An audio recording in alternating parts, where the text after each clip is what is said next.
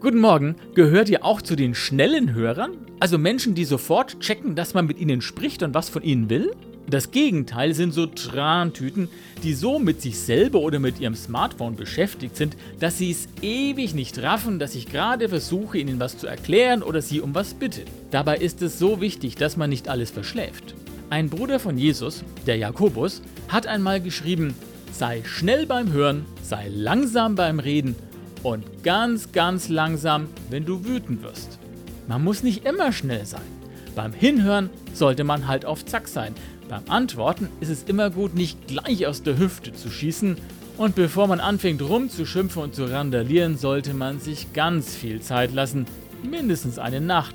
Das erspart in vielen Fällen größeren Ärger, weil die meisten Aufreger am nächsten Tag ja schon Schnee von gestern sind. Einen guten Tag wünsche ich euch.